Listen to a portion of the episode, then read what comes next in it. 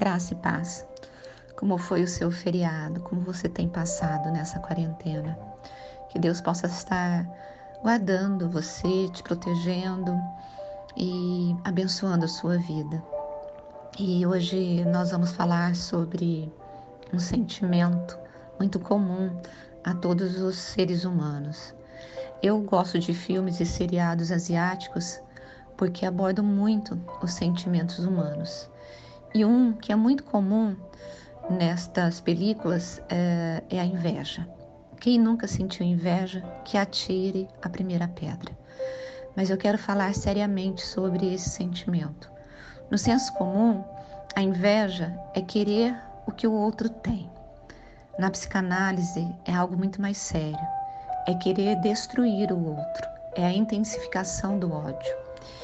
Isso significa que a inveja destrói tanto o invejoso quanto o invejado, porque o invejoso começa a viver com amargura, em perseguição, e o invejado, que é alvo, que às vezes nem sabe daquele sentimento, ele é prejudicado pelas ações desse invejoso. Quando a pessoa sente inveja, ela perde a perspectiva do que ela tem de bom e só tem olhos para o que o outro tem e alcançou. A inveja no relacionamento de um casal, quantas vezes um impede o outro de realizar um sonho por inveja e ciúmes. A inveja no trabalho é muito comum um colega puxar o tapete do outro no ambiente corporativo.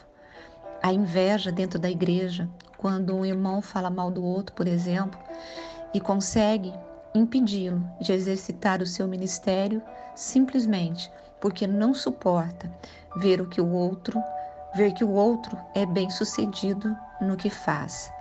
A inveja nos relacionamentos familiares, irmãos que se odeiam e colocam os pais como juízes e algozes. Você já percebeu que só nesses exemplos que eu citei que a inveja nos leva a atos pecaminosos. Caim matou Abel por inveja. A Bíblia diz que a perseguição, eu vou repetir, a Bíblia diz que a perseguição contra Jesus ocorria também por inveja. Pois onde há inveja e ambição egoísta, aí há confusão e toda espécie de males. Tiago 3,16. Eu gostaria que você fizesse hoje uma reflexão e olhasse para dentro do seu coração e perguntasse: sou invejoso? Não tenha medo, porque a mudança de atitude cura só ocorre quando reconhecemos que algo precisa ser mudado em nós. O invejoso, além de destruir o outro, destrói a si mesmo. O coração em paz dá vida ao corpo, mas a inveja apodrece os ossos. Provérbios 14, 30. A infelicidade, incompletude e insatisfação quando se é invejoso Nunca estamos satisfeitos, sempre queremos algo que o outro tem. Livre-se da inveja. Eu oro e peço ao Senhor para que Ele transforme o meu coração e que eu me alegre com a conquista ou com as conquistas de quem está ao meu lado. Eu oro e peço diariamente a Deus para que eu saiba vibrar com a alegria do outro. Eu oro e peço para que o Espírito Santo tire toda a raiz de inveja do meu coração. Eu não quero ter ossos apodrecidos e adoecidos por um sentimento tão destrutivo. Quero ter um coração leve e em paz.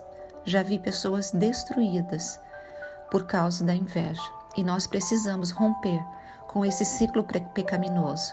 Como filhos do Senhor, como crentes nós não podemos deixar com que esse sentimento nos domine.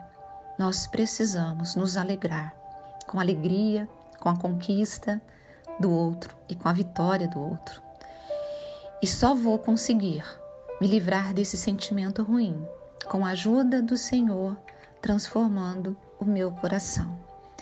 Que você possa dizer para o Senhor: Senhor, esse sentimento tem me perturbado, esse sentimento tem me feito tomar atitudes que entristecem o teu coração, mas eu quero mudar hoje. Eu quero ser diferente.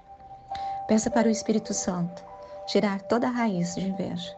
E você vai ver a transformação e a mudança no seu corpo, na tua vida emocional e na tua vida espiritual. Os seus ossos não serão mais apodrecidos, mas haverá paz no seu coração. Que Deus te abençoe. Pastora Rose Guglielminetti.